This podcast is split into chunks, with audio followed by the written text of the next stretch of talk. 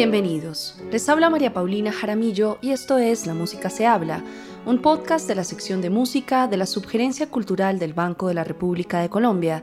En el programa de hoy hablaremos con Quique Mendoza.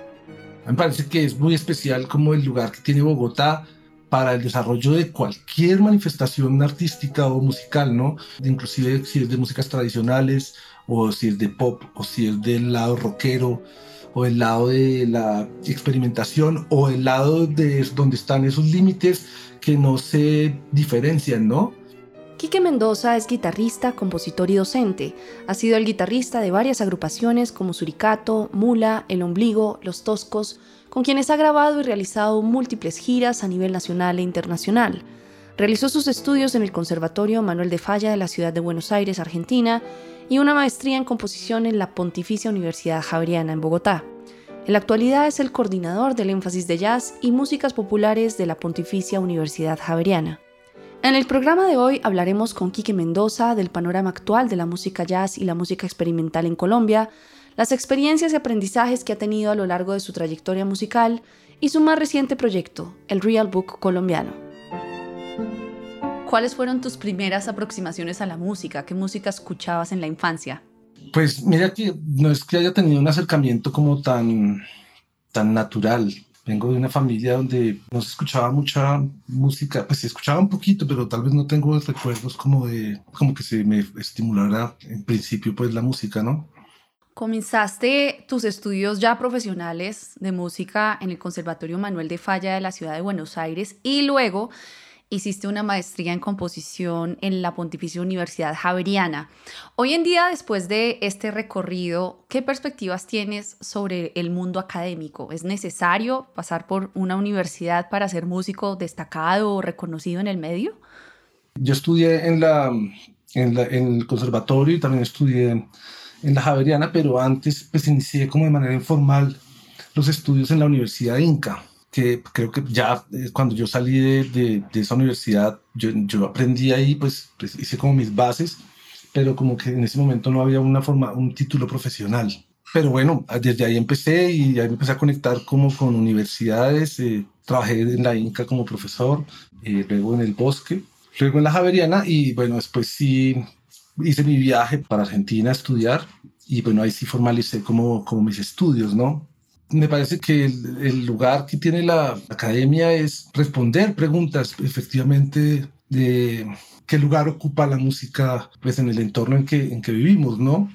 No creo que sea necesario que el músico tenga que pasar inevitablemente por ese tipo de formación, pero sí es un espacio que considero como muy importante para entender cómo se desarrolla estos procesos de musicales en nuestros entornos.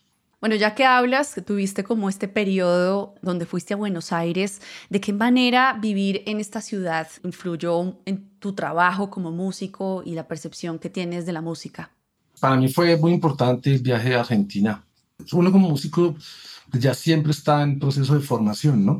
Y digamos que cuando me fui ya llevaba un tiempo aquí trabajando en las universidades, pero también seguía formándome y tal vez me faltaba, pues siempre me falta, pero pero tal vez faltaba un poco más todavía, ¿no? Entonces fue muy importante encontrarme con una escena de Buenos Aires donde tiene una historia súper grande relacionada al jazz desde hace muchísimo tiempo, ¿cierto? Como músicos que, digamos, como registros de músicos de 1920 y algo. Entonces es como, como darme cuenta que, que ellos eh, ya habían pasado como por unos procesos de, de formación también como importantes. También fue muy importante el, el ir allá y y acercarme a otro tipo de, no sé, como de subgéneros dentro del jazz, ¿no? Yo antes de irme había estudiado mucho, pues como el jazz tradicional, el bebop. Llegué allá a encontrarme con, pues como con repertorios más nuevos, con otras maneras de relacionarse con el estilo, con pautas de improvisación distintas, jazz de vanguardia. Fue muy enriquecedor, sí, en realidad ese, ese viaje para mí Sí, antes de tener esta experiencia que nos cuentas de Buenos Aires, ya igual estabas explorando el mundo del jazz, pero también con eh, algunas músicas tradicionales del Pacífico colombiano. Pero bueno, cuando ya regresaste a Bogotá, empezaste con este mundo de la experimentación, la improvisación libre. ¿Qué te llevó a tomar esta decisión y explorar estas sonoridades y quedarte sobre todo en este camino? Me llamó mucho la atención como esa libertad que se puede plantear, esa construcción de relaciones y de discursos que no están necesariamente determinados por unas pautas tan específicas, ¿no? Que también me llaman mucho la atención, ¿no? Algo que también pasó cuando yo me fui para, para Argentina y no sé si le pasa a todo el mundo que viaja fuera del país, y es que empieza también a encontrar esa relación que tiene uno con el país de donde está, ¿no? Lo que tú dices es cierto. Yo antes de irme ya estaba tocando con un proyecto de, de música del Pacífico con los que aprendí un montón, pero todavía no encontraba maneras yo de vincular dentro de mi discurso, de mi universo sonoro, relaciones con, entre unas y otras maneras de, de ponerlas a dialogar, ¿no? Sí, como que pasaban las dos cosas, ¿no? Una por, por un lado es como tratar de, de, encontrar maneras de pertenecer, ¿no? De pertenecer a un entorno que también es difícil, ¿no? Sí, dentro de este recorrido de música experimental, para algunos pues es difícil mantenerse ahí precisamente porque no es una música del mainstream que obviamente llene conciertos y, sea, digamos que, aceptada en varios niveles de la sociedad.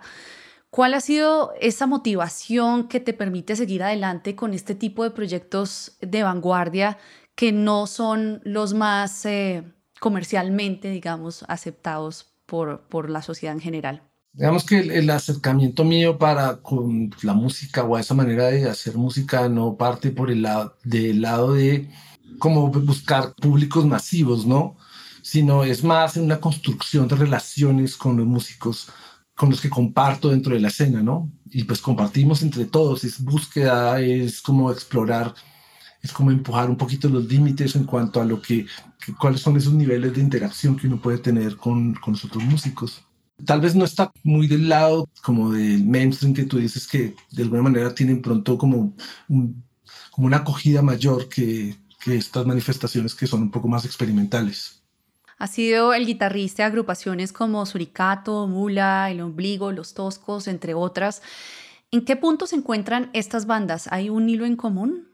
Sí, totalmente, totalmente. todos los grupos con los que toco son de, digamos que están construidos con los músicos que, que vivimos aquí en Bogotá, ¿no? Y que a mí me parece que es muy especial como el lugar que tiene Bogotá para el desarrollo de cualquier manifestación artística o musical, ¿no? Inclusive si es de músicas tradicionales o si es de pop o si es del lado rockero o el lado de la experimentación o el lado de donde están esos límites que no se diferencian, ¿no?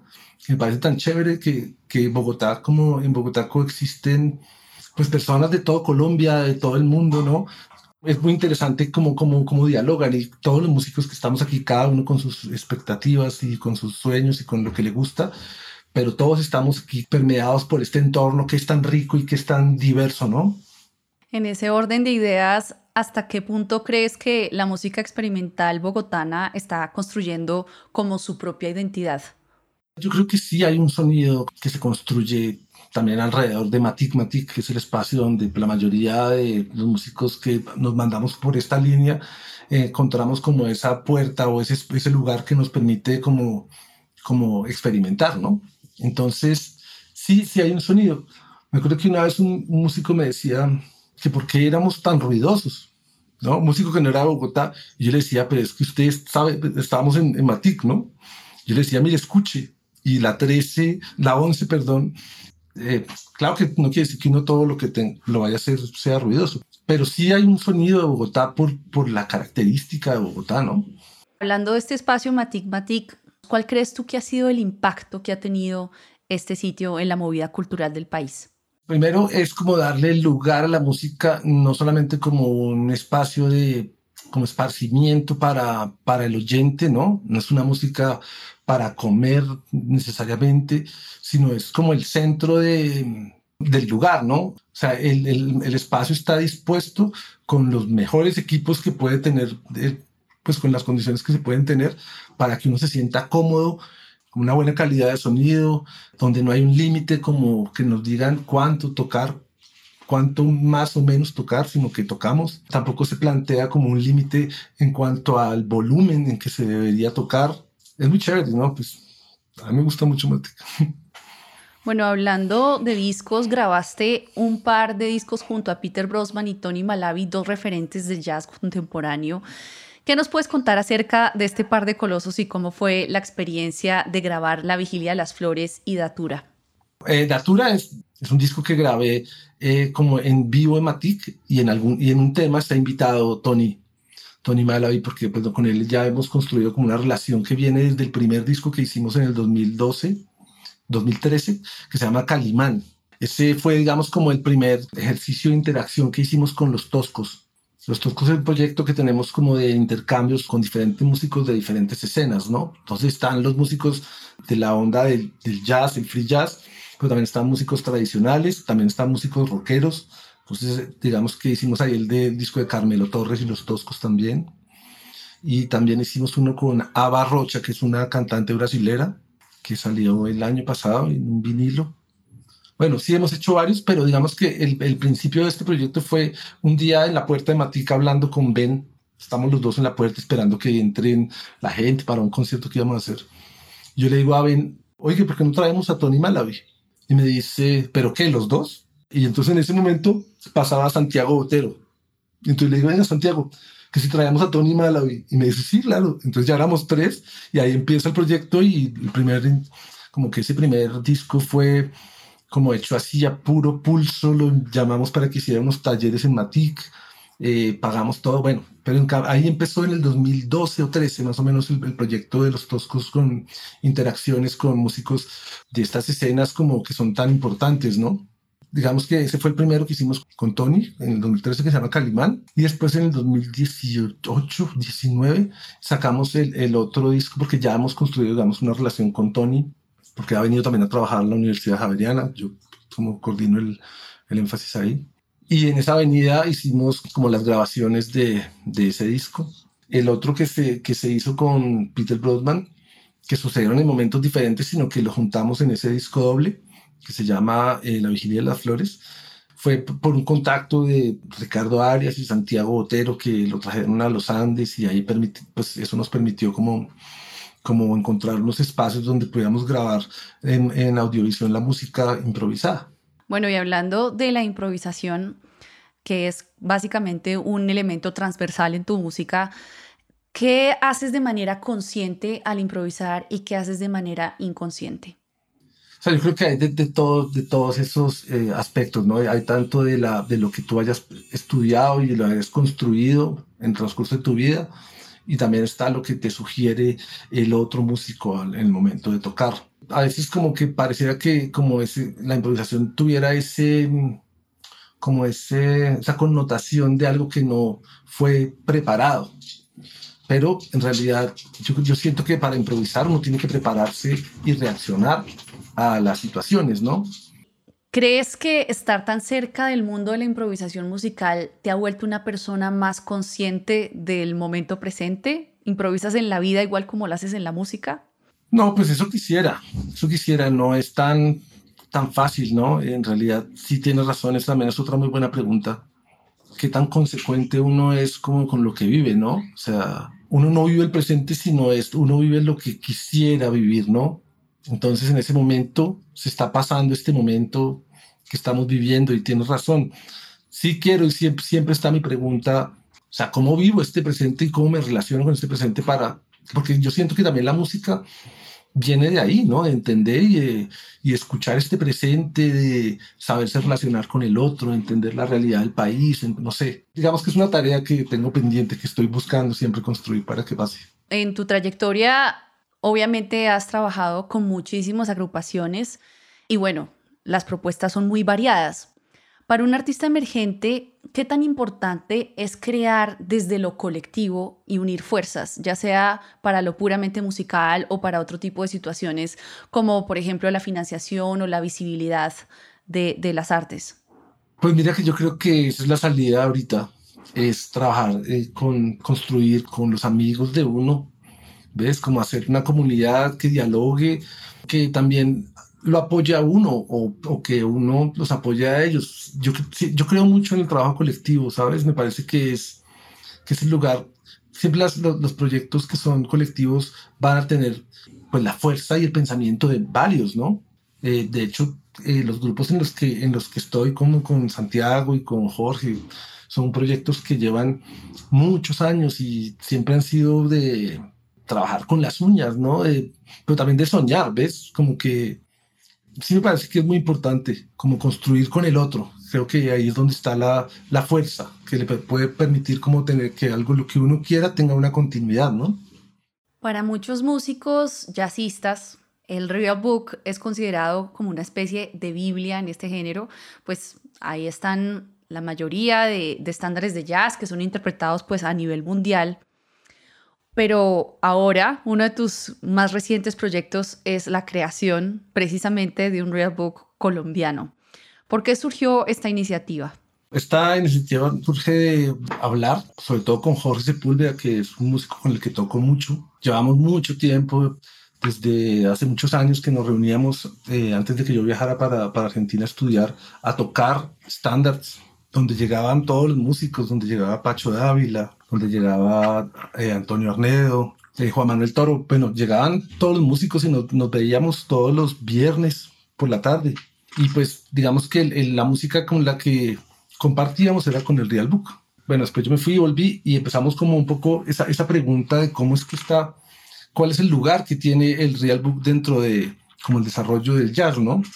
Y pues como que un poco lo que la reflexión que teníamos también era que nosotros conocíamos más repertorio de allá de Estados Unidos o que venía de ese real book que el repertorio de jazzistas de acá. Entonces de ahí empieza la pregunta, ¿cómo encontramos lazos que nos conecten a nuestra historia también dentro del género en Colombia? Y pues bueno, ahí empezamos, eh, como que la idea empezó a surgir, surgir como en el 2015 más o menos, pero hasta hace dos años empezamos como formalmente ya con el aval de la editorial Javeriana a, a hacerlo. Para una persona que no está familiarizada con el jazz, ¿Qué diferencias hay entre este Real Book colombiano y el Real Book que normalmente pues está en todas partes? Precisamente por eso es que también empezamos a trabajarlo, porque que con el tiempo empezamos a identificar el vínculo que tenía el libro con, la, con el entorno, con ese entorno donde sucedió el jazz, ¿no? Digamos que el, ese primer Real Book que no fue legal contaba con repertorio que habían adoptado los músicos de jazz, que venían de como de los musicales de Broadway, del timpanal. Y entonces, digamos que nosotros también queríamos ver de qué manera nosotros encontrábamos esa, esa relación, ¿no? O sea, como que es un repertorio que es muy afín a los músicos de, de un territorio en una época y que está conectado como con, pues, con el entorno de, de ellos, ¿no? Digamos que el concepto como de estándar tiene que ver más con la relación que tiene el músico de jazz con ese repertorio de, de musicales. Bueno, para terminar, Quique, eres el actual coordinador del énfasis de jazz y músicas populares de la Pontificia Universidad Javeriana. ¿Qué tipo de perspectivas frente a la música crees que son necesarias para enseñar en las aulas de clase en la actualidad? Sí, también es otra pregunta que siempre nos estamos haciendo. Encontrar maneras de que para el estudiante sea necesario lo que uno pretende transmitir, ¿no? A veces siento que, que hay que hay conocimientos que, que uno desde la universidad sabe que son muy importantes, pero tal vez uno no se ha preguntado o está, digamos, estamos en eso, es si en realidad el estudiante lo ve pertinente, ¿no? Yo creo que es como, como ver de qué manera invitarlos a que conecten esa, esa información con la realidad de cada uno, ¿no? Es una construcción de dos vías, o sea, no es el profesor que va a ir a enseñar sino es, son dos personas que van a construir conocimiento a partir de las inquietudes que tiene el estudiante con la, digamos, con la experiencia o el tiempo que lleva enseñando un profesor y cómo dialogan con unos objetivos de que se plantean desde un énfasis, ¿no? Del énfasis de jazz, ¿no? Ese es como, como el reto más grande, me parece a mí. Bueno, uno de los retos más grandes.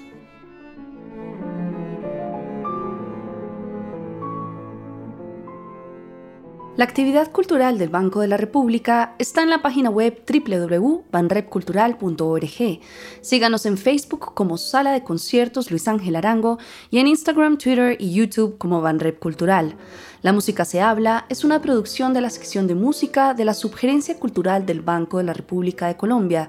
La música de este podcast es parte del trío Opus 32 de la compositora colombiana Amparo Ángel, interpretado por el Swiss Piano Trio, grabación que hace parte del disco Compositores de Nuestro Tiempo Volumen 2, editado y publicado por el Banco de la República. Mi nombre es María Paulina Jaramillo, hasta una próxima ocasión.